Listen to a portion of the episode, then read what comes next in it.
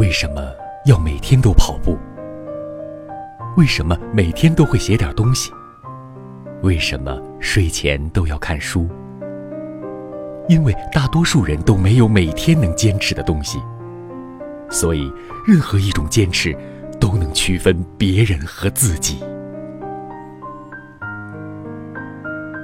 为什么要每天都跑步？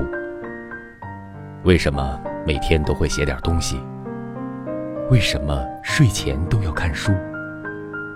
因为大多数人都没有每天能坚持的东西，所以任何一种坚持都能区分别人和自己。